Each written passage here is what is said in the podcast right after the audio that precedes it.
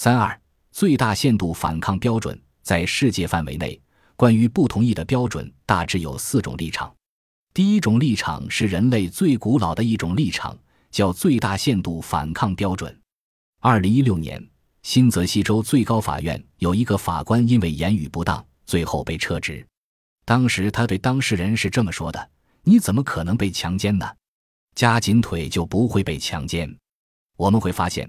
这样的偏见存在于很多人的内心深处，很多人都觉得，如果你极力的反抗，怎么可能被强奸呢？所以，无论中外，最大限度反抗标准在很长一段时间都是一种主流立场。在很长一段时间，女性并没有独立的人格地位，她只是丈夫或者父亲的一种财产，贞操被认为是高于生命权的。在这种背景下，女性为了表明她的不同意。必须进行最大限度的反抗，这种最大限度的反抗可能是身体上的极力阻挡，或者是衣服上的撕裂。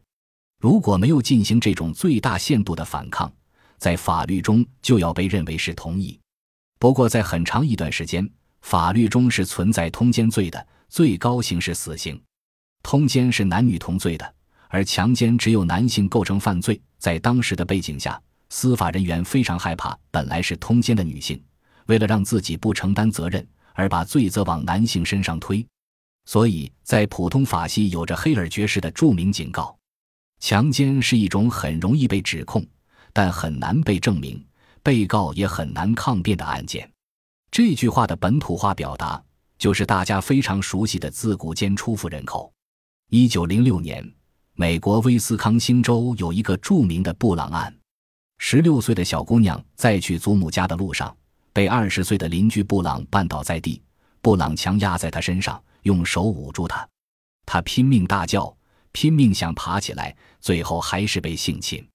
法官受理案件后，认为小姑娘根本没有表达出自己的不同意，因为她没有进行最大限度的身体反抗，因此认为被告是无罪的。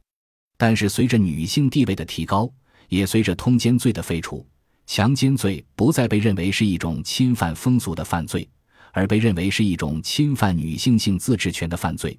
于是，最大限度反抗标准开始过渡到合理反抗标准。